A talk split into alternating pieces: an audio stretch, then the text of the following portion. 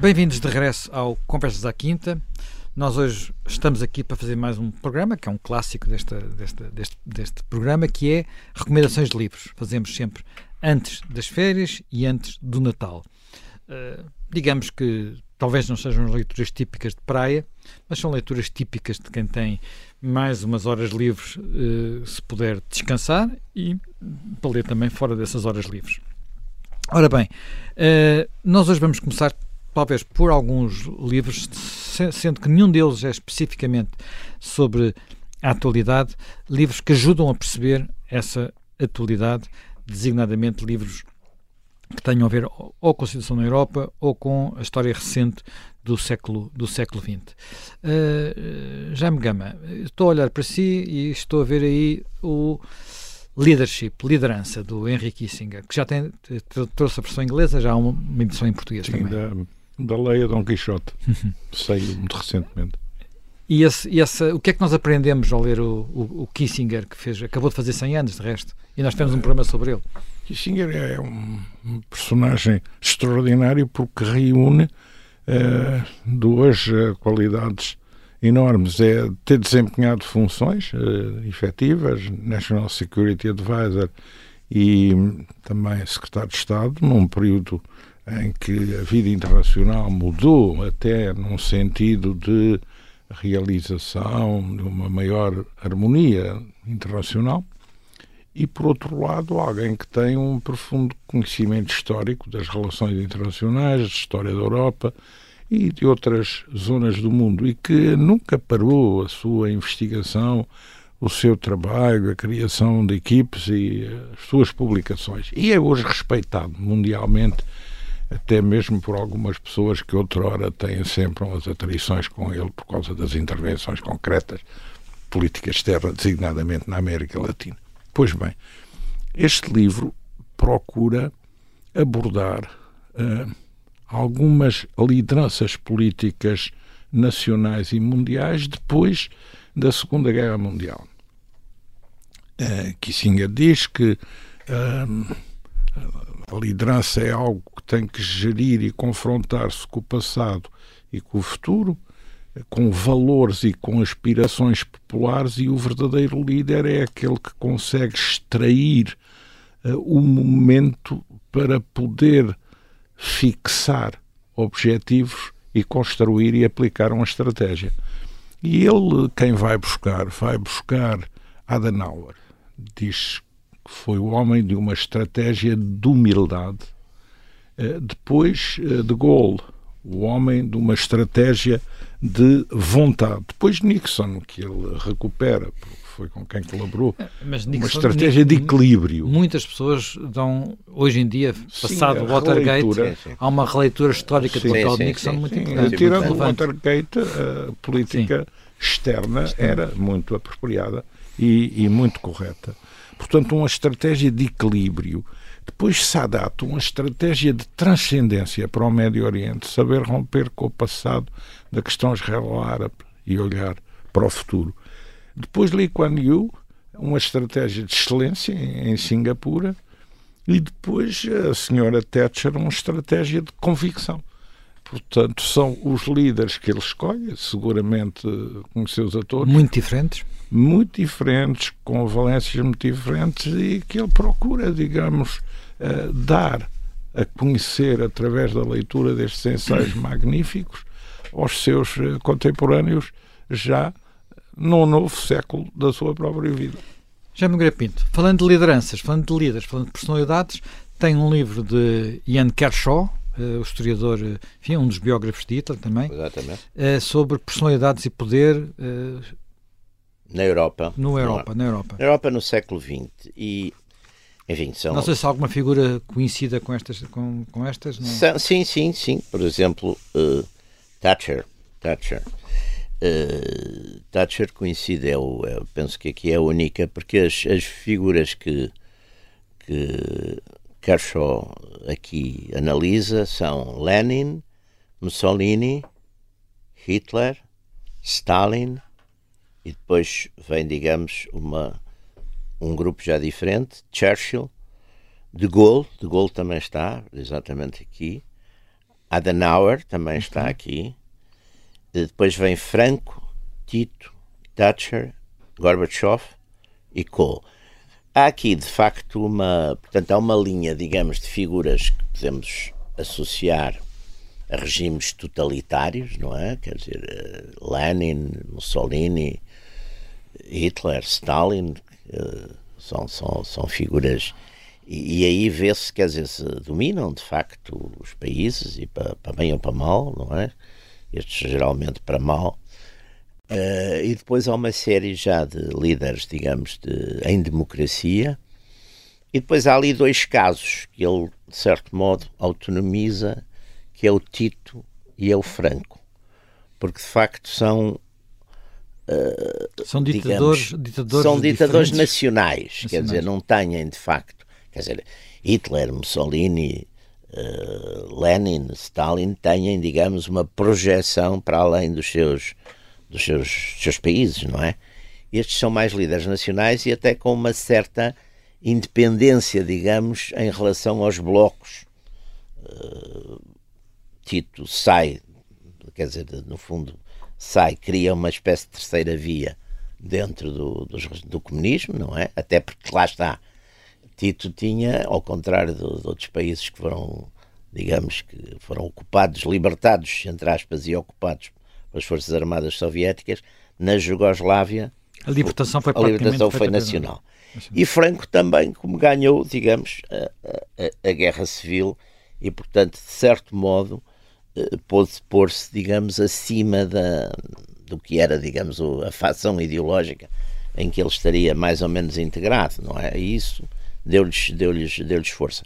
Depois, os, as figuras democráticas são exatamente figuras que conseguiram, digamos, dominar, uh, talvez o último caso de Cole. Cole é uma figura que aparentemente relativamente apagada, mas tem um, de facto uma decisão importantíssima, que é a decisão de unificação, de unificação alemã. Quer dizer, ele corre riscos. Eu lembro que todos nós éramos já adultos e conscientes nessa altura e vimos que havia uma grande coisa, os custos que iam custar economicamente, que aqui é e ele tem a coragem quando vê que, enfim, a União Soviética está periclitante, ele tem a coragem de avançar para a unificação. Bem, eu vou pegar, pegar precisamente em Cole e pegar nessa, nesse, nesse, nesse período para referir o primeiro livro que trago, que é Pátrias, Pátrias, de Timothy Cartonage. Timothy Cartonage é uma figura muito particular, porque ele é ao mesmo tempo uh, um académico, um historiador e um jornalista. Ele foi, durante muitos anos, por exemplo, escrevia, ele continua a escrever em jornais, mas, mas era a sua atividade principal, designadamente na Spectator. Ora bem, ele tem um dos primeiros livros que tem, chama-se precisamente História do Presente. E isto é uma espécie de revisitação, é o historiador que, que conta a história que viveu, de novo.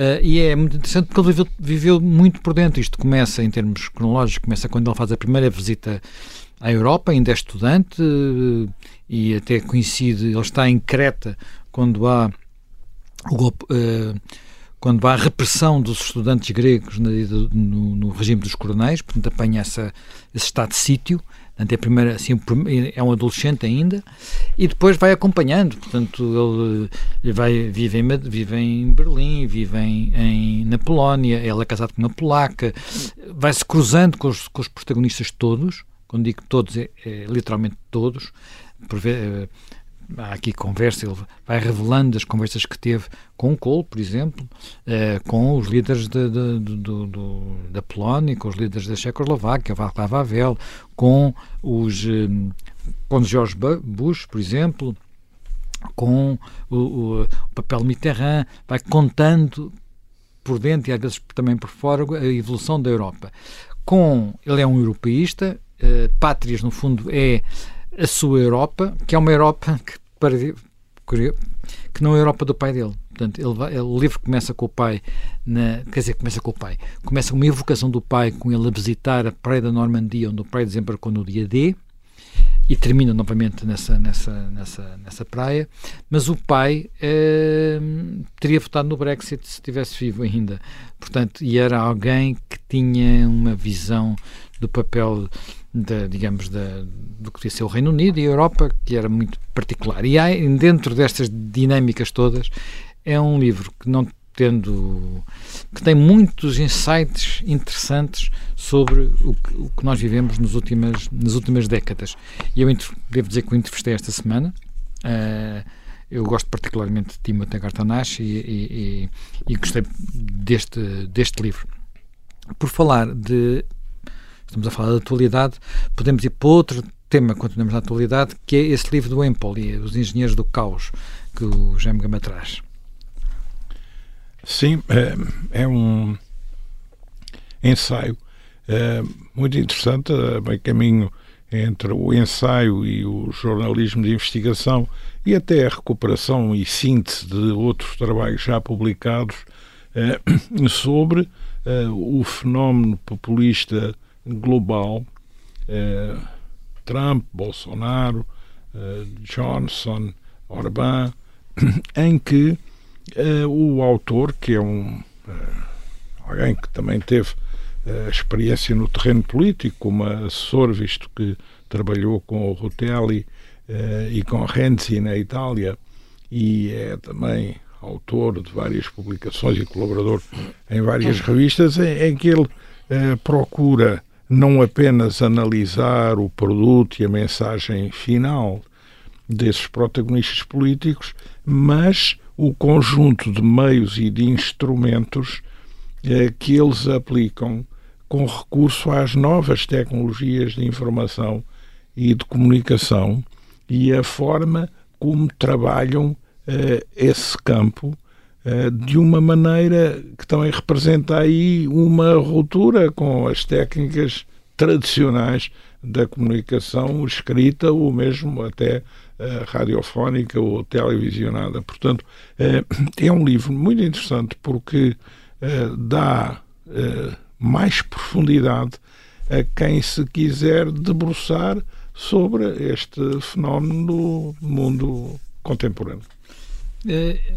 Continuando a falar de, de, de, temas, temas com alguma relação com a atualidade, uh, Jaime, Jaime Nogueira Pinto uh, traz aí duas coisas sobre a Guerra de Espanha, não é? Guerra de Espanha, Guerra de Espanha que até pode parecer não ter muito a ver não, com a atualidade, a atualidade, mas tem, a atualidade mas tem, tem porque tivemos há, agora umas eleições. Vamos ter umas eleições em Espanha. Eleições em Espanha e, e, e, a história em Espanha está sempre a regressar ao e de cima, certo é? modo E de certo modo, o senhor Zapatero, com aquela ideia da, da memória histórica, foi, enfim, foi repescar uma série de problemas que estavam mais ou menos esquecidos e enterrados. Quer dizer, e portanto, de certo modo, eh, a Espanha volta sempre à, à superfície de, por causa de, de, desse sistema, da guerra civil, não é?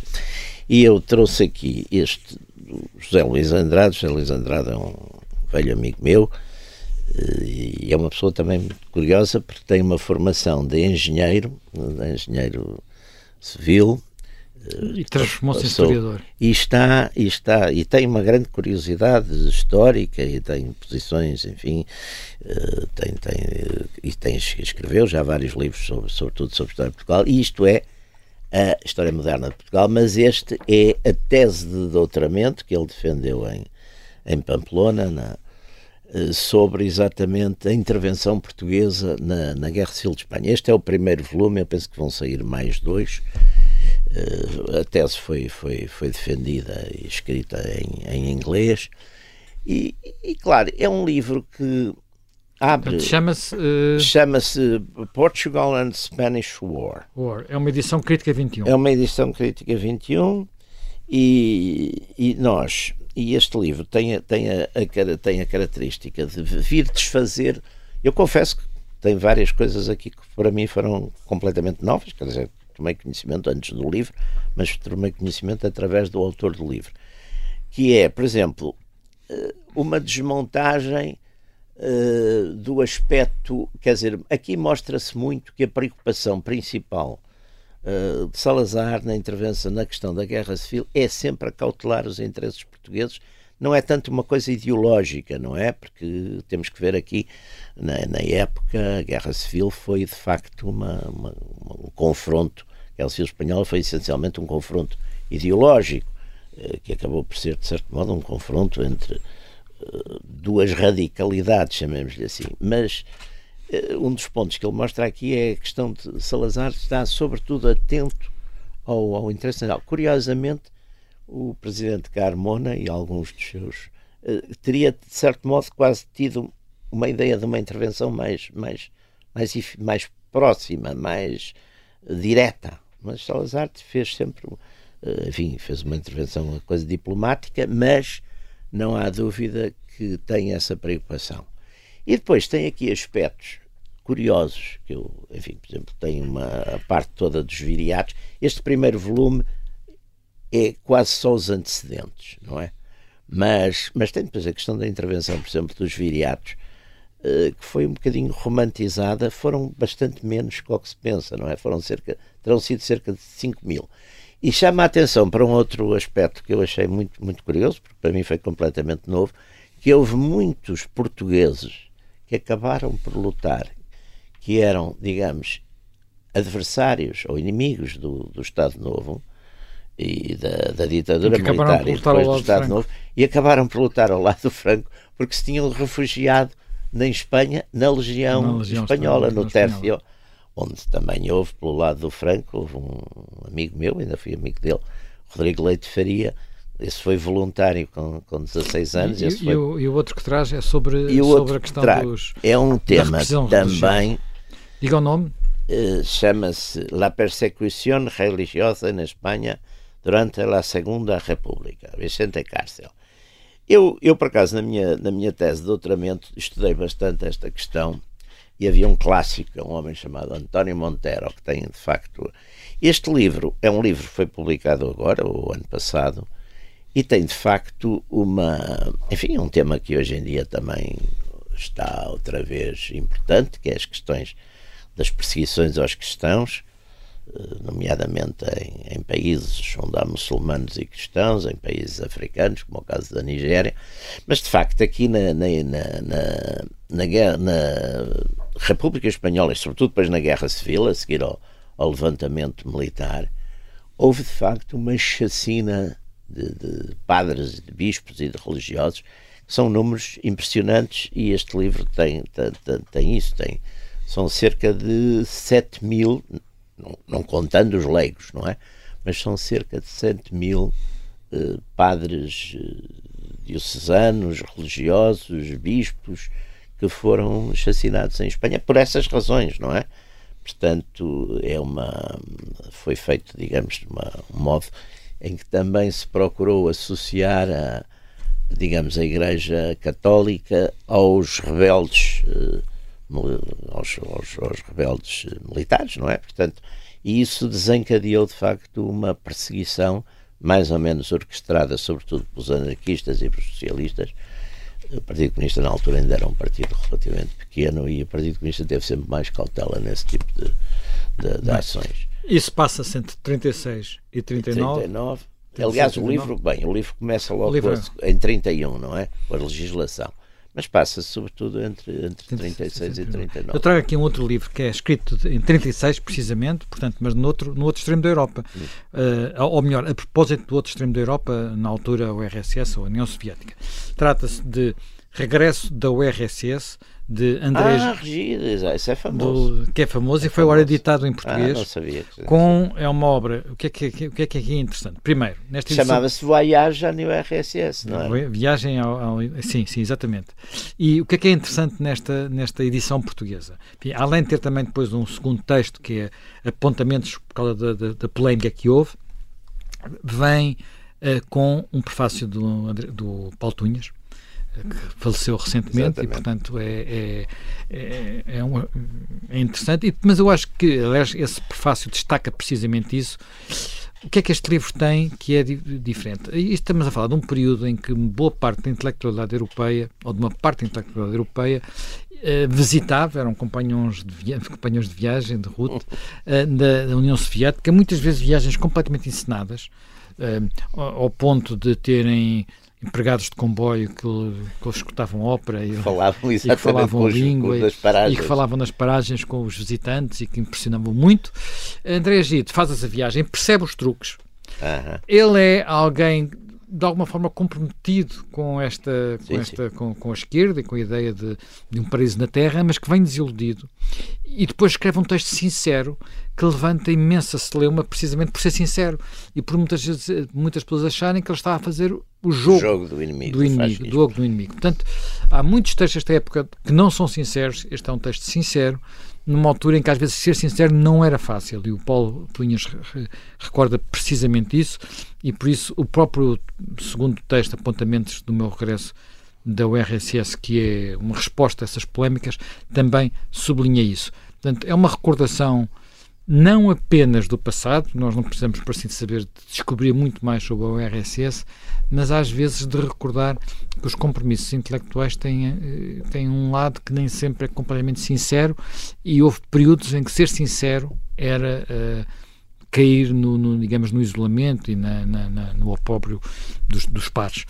Uh, acabei de referir um livro de 36, vamos falar de um outro livro que fala também desse período, um bocadinho mais adiante, uh, Mussolini, de, de...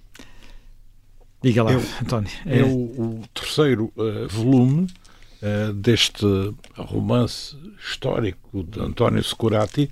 Que é quase uma biografia. Mussolini. É, está...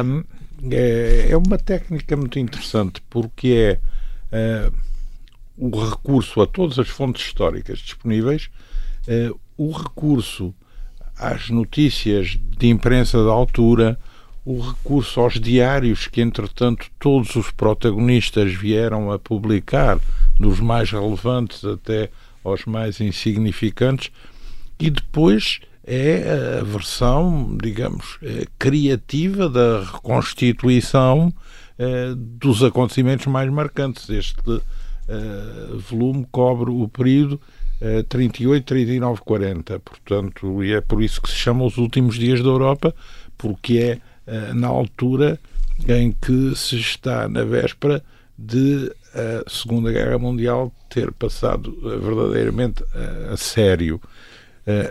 Ele cobre, portanto, também e muito bem o que são as hesitações da Itália neste contexto, até onde levar a aliança com Hitler, ter uma agenda própria, ter um caminho paralelo, não declarar guerra ao mesmo tempo, eh, exigir de Hitler para entrar na guerra a transferência de imensos recursos para sustentar o esforço de guerra alemão, como eh, gerir a criação numa zona de influência com as grandes ambições mussolinianas eh, para eh, não já controlar o Mediterrâneo, mas sair do Mediterrâneo, portanto, aumentar esse espaço, e, e depois ter uma área de influência eh, mais para além dos Balcãs, porque visaria também a Grécia,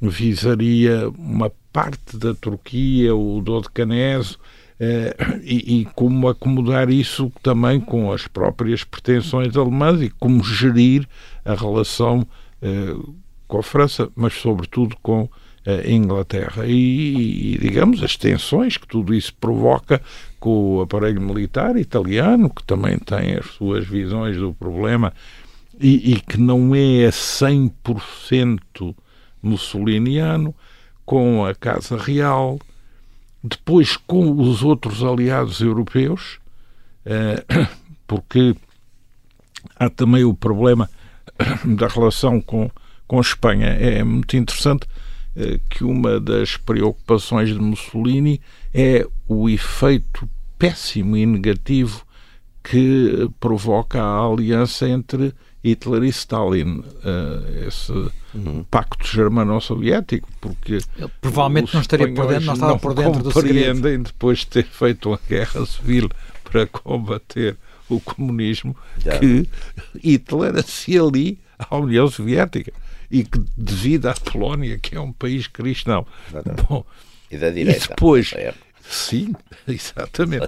e depois também é interessante ver como uh, Mussolini uh, usa para justo Mussolini é, é, é, belicoso, é o que mais se deixa arrastar. Mas o partido uh, também queria já. Uma partido, parte, partido outra parte prudente, outra mais combatente.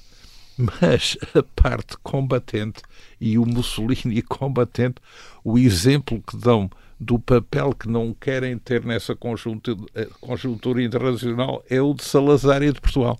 Não queremos fazer aquele papel Sim. de Portugal que é o de, no fundo, estar a navegar com um pau de dois bicos sim. entre Hitler e os ingleses e, portanto, a escolher um caminho intermédio. E é interessante ver como esse problema também é uma das dimensões uh, do problema.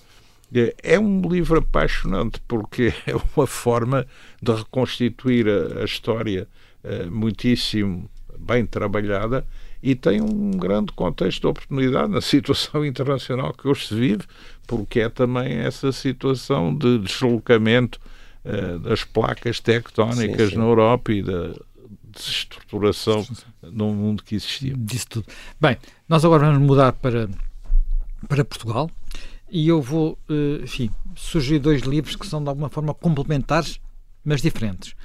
Uh, estou a falar de um livro de Maria Filomena Mónica, Os Livros da Minha Vida, é o livro mais recente dela, e depois um outro livro, também com Maria Filomena Mónica, mas que uh, é um livro de João Céu e Silva, Uma Longa Viagem com Maria Filomena Mónica. João Céu e Silva tem feito alguns livros destes que correspondem a várias entrevistas, mas uma recolha, ler, eh, foi jornalista do Diário Notícias durante muitos anos, uma parte disto uh, são entrevistas que ele fez para o próprio Diário Notícias, outras são adaptações e, entrevistas novas. Ele fez, por exemplo, com o Vasco Luís Valente também um, um, um, um, livro destes. Ora bem, uh, tem-se falado, porque é que eu digo que estes livros são complementares? Porque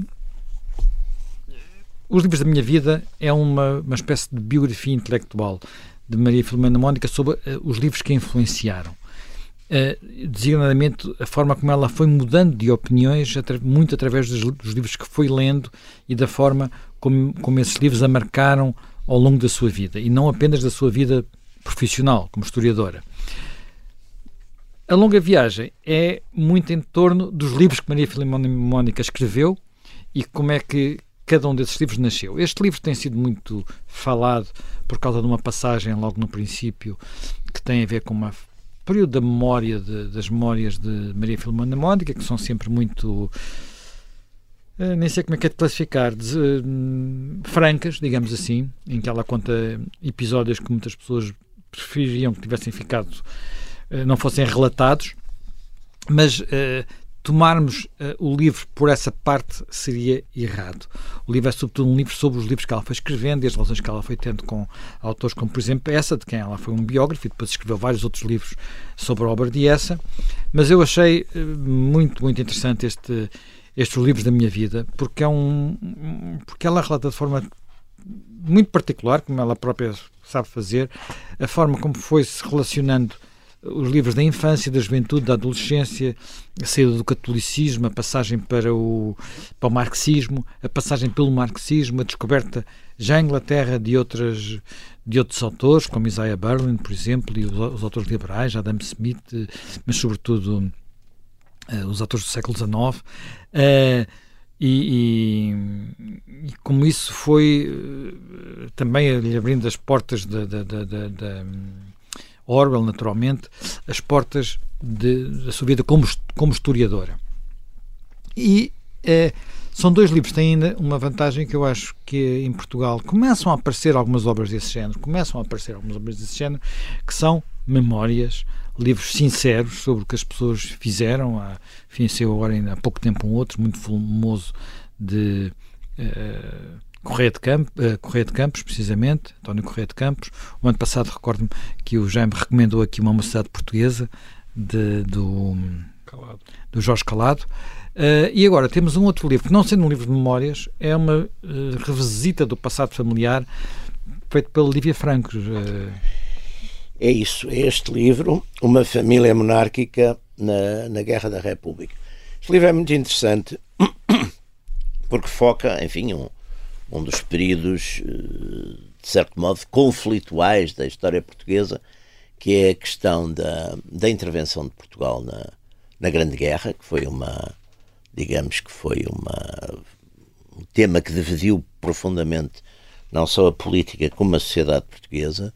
Os militares, desde o princípio, declararam que não estávamos preparados para ter fazer uma guerra quer dizer, o exército português tecnologicamente não estava preparado para aguentar uma guerra na Europa, uma guerra que já estava altamente, já começava a estar, sobretudo nos principais uh, protagonistas, nos alemães, nos ingleses, nos franceses, já era uma guerra em parte mecanizada, nós não tínhamos uh, nada de, disso e que se devia concentrar a defesa, enfim, nas no, no chamada áreas coloniais, no que então eram as colónias, sobretudo em Angola e Moçambique, onde havia de facto vizinhança com, com territórios alemães. E, portanto, isso dividiu muito a sociedade portuguesa, e este caso é um caso interessante porque, eh, enfim, os monárquicos, e, portanto, isto é a família Melo, a família Os Condes de Cartaz, que são antepassados da, da, da Lívia Franco, que é uma, é uma historiadora e professora universitária, e que já tem vários, que é também descendente do João Franco. Do, do João Franco foi, foi ministro, foi primeiro primeiro-ministro, presidente do Conselho do Dom Carlos. E, e, o livro é muito interessante porque exatamente foca uh, como é que uma família que tem princípios políticos monárquicos uh, vai fazer a, a, tal guerra, que aliás que era chamada a Guerra dos Democráticos, porque a ideia era que é o Partido Democrático que cria a guerra. E, e a, ideia, a ideia dos democráticos era exatamente como Afonso Costa em particular, não é? Afonso Costa e, João, e o, João, o João Chagas que estava em Paris na altura. Quer dizer, havia ali um grande entusiasmo porque era também a ideia de se passar a ser, digamos, tutelado por uma Europa onde, tirando a França e a Suíça, era tudo monarquias. Portanto, também essa preocupação. E, e, é muito interessante. A técnica narrativa que, que a Lívia Franco usa neste livro é muito interessante, porque ela faz a narração dela, dos factos, e vai interpolando exatamente páginas do diário destes seus antepassados, do, do João de Melo e o Manuel de Melo, que vai depois ser também, do Manuel de Melo, que vai ser depois ser genro de Alfredo da Silva, e portanto, de certo modo, também uh, antepassado de toda da família da, e, da e, e tudo isso.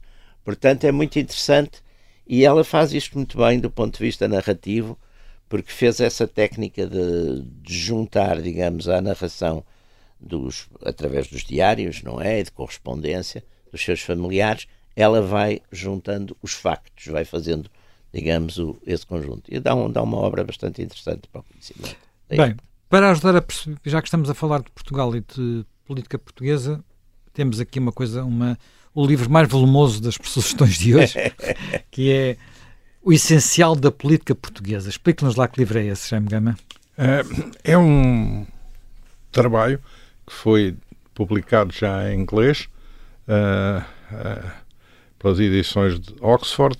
É coordenado por Jorge M. Fernandes, uh, Pedro Magalhães e António Costa Pinto e reúne trabalhos de vários uh, académicos portugueses uh, e internacionais uh, sobre a, política portuguesa, seja as correntes políticas, os partidos, os eleitores, as instituições, a governação, as políticas públicas, a relação com a Europa e, e, também a política de defesa e a política externa. Portanto, é, é um livro cuja versão portuguesa, editada pela Tinta da China, com o apoio da Fundação Francisco Manuel Santos, é, é um livro que seguramente marcará o panorama das ciências humanas, da ciência política em Portugal eh, durante muitos anos,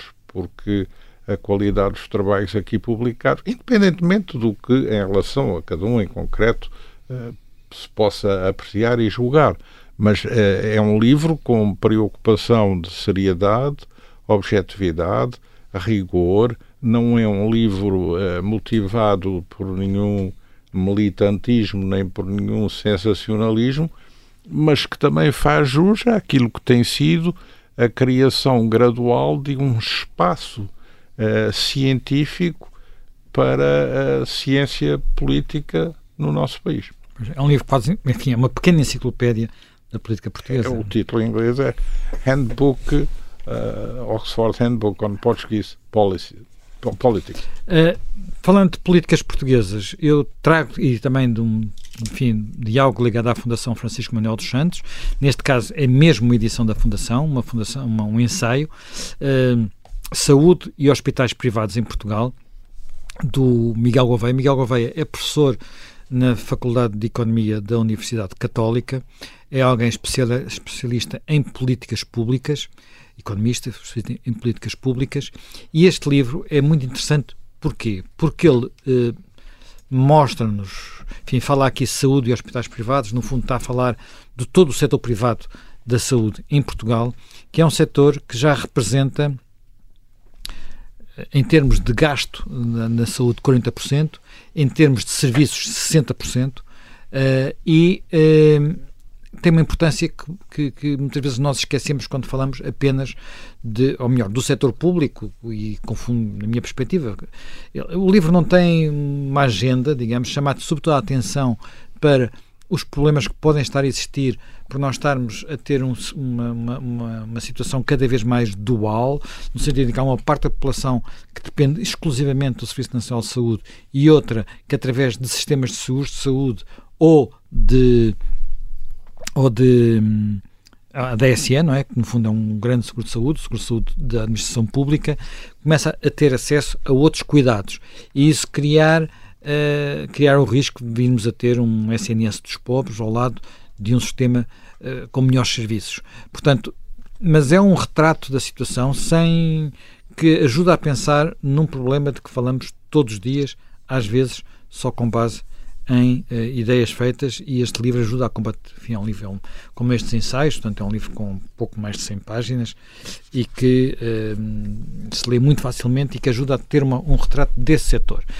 Para o fim, ficaram algumas leituras entre o mais leve e o mais divertido.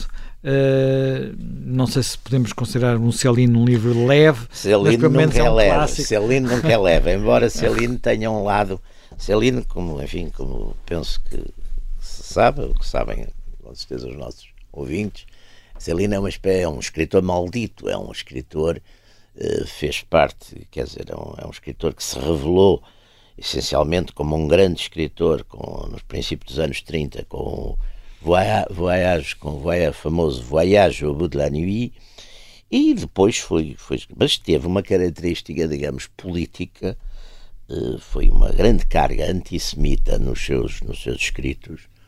Eh, ele, digamos, os romances dele eh, têm. são quase sempre romances. O Marcelino é quase sempre muito autobiográfico. Mas depois tem, de facto, uma série de como os Bagatelle pour un Massacre, Les Faux de Rap, que são de facto panfletos uh, anti, antissemitas, anti-judaicos, e que, exatamente como depois na França ocupada houve, partir de, sobretudo, de 43, houve de facto muita gente, muitos, muitos judeus que foram mandados para os campos de concentração e aí morreram, portanto, o Céline criou, de certo modo, ele, em 44, em 1944, no verão de 44, uh, seguiu com, com fugiu de, de, Paris, foi para Sigmaringen, com, digamos, com o Marshal, na altura com o Marshal Petain, com uma série de colaboracionistas, e depois refugiou-se na Dinamarca, voltou à França e foi e foi julgado, enfim, já nos anos 50, enfim, não teve assim grandes, grandes penalidades. Mas quando ele fugiu, houve uma série de manuscritos dele que ficaram e que desapareceram e que reapareceram há dois anos e que começaram a ser editados e, digamos, o primeiro foi um chamado Guerre, o segundo chamado Londres e este que é La Volonté du Roi Krogold e La Légende du Roi René é uma espécie de fantasia passada num mundo medieval, com estas figuras do Roi Krogold e uma, uma espécie de narrativa que está completamente fora dos, enfim, do, do, da obra do Celino, embora em vários textos dele anteriores eh, tenham, enfim, já houvesse referências. Estes livros têm tido, de facto, um grande, um grande sucesso em França, até porque o, o Céline, por estas, por essas razões todas, uh, sempre despertou grande curiosidade. E é de facto um grande escritor do ponto de vista do estilo. E uma coisa que ele queria muito ser publicado, publicado que era ser publicado naqueles, nos famosos, uh, as edições da, da aquelas as edições de La Pléiade, uh, foi, foi, enfim, vai ser também, ele já foi, já saíram dois volumes dele na Pleiade, e agora saiu este, que saiu agora há pouco, há pouco tempo, foi a última produção, não é? Bem, nós, eh, como é habitual, não conseguimos meter os livros todos no, tempo da emissão uh, em FM, da rádio. Vamos acabar aqui as nossas sugestões para quem nos puder seguir em, em podcast. Uh, Despeço-me de quem nos está a ouvir em direto e eu, antes de. Antes, tenho aqui a minha última sugestão. Uh, não é propriamente um romance, mas podia ser. Uh, podia ser, e não é um Le Carré, mas podia ser. Portanto, é uma, é uma história de espionagem de Ben Ma agente Sónia. É, enfim, Ben Massintyre é, é o autor de um outro livro que teve bastante sucesso, julgo também em Portugal, eh, enfim, O Espião e o Traidor. Neste caso, é, o Espião e o Traidor era um agente duplo uh, soviético e depois um traidor americano que o entregou. Uh, e a história fantástica de como é que ele, como é, que ele é extraído da, da União Soviética para, para a Finlândia. Neste caso, temos uh, esta agente Sónia, que é uma judia alemã, Uh, que adere ao comunismo e depois é, é espia uh, nos sítios mais recônditos do mundo, a Manchúria, China, Japão, e termina no uh, e termina no na, no Reino Unido até começar a sentir-se cercada, portanto ela é muito bonita e o livro vai, vai até ao fim, porque depois conta a história dela de regresso à RDA, já é RDA, já acabou a Segunda Guerra, já é RDA, e ela depois transforma-se numa autora de livros infantis, infantos-juvenis. Uh, uma história muito bem contada, um, um, livro que se passa de página em página muito rapidamente e que mostra que nisto de, das histórias de espionagem, quase sempre a realidade ultrapassa a ficção, porque são, são, são relatos, uh, estes, sobretudo destes espiões deste tempo aventuroso da Segunda Guerra são relatos verdadeiramente extraordinários e da Guerra Fria, Segunda Guerra e Guerra Fria. Para terminar, uma pequena, uma pequena surpresa que nos traz aqui o Jaime Gama. É um ensaio que tem sido um sucesso uh, do filósofo inglês John Gray. Foi publicado em 2020, agora a sexta edição portuguesa. Filosofia felina. filosofia felina, Os Gatos e o Sentido da Vida. Não é um livro pet, de cultura pet. É um livro uh, muito interessante, onde, a propósito da análise da conduta dos gatos e também da reflexão que sobre ele fizeram várias civilizações e vários grandes escritores uh, e filósofos, o autor procura adensar a sua reflexão sobre pontos essenciais da natureza humana, na medida em que vai procurando estabelecer um paralelismo entre a conduta reservada do gato e a conduta reservada, reservada mas do atenta, homem. Não é? Reservada, mas atenta. Atenta, discreta, perscrutadora, uh, inteligente, uh, captadora uh, de tudo o que é envolvente através de um complexo sistema de informações em que o próprio olfacto muitas vezes suplanta a visão e em que a integração uh, de todos os dados uh, permite gerir uma sobrevivência em meio uh, hostil notável ao longo dos séculos. Bem, e terminamos mais um programa destes de, de verão de, de, e de livros e de recomendações. Uh, Encontramos-nos num Conversas à Quinta dentro de oito dias.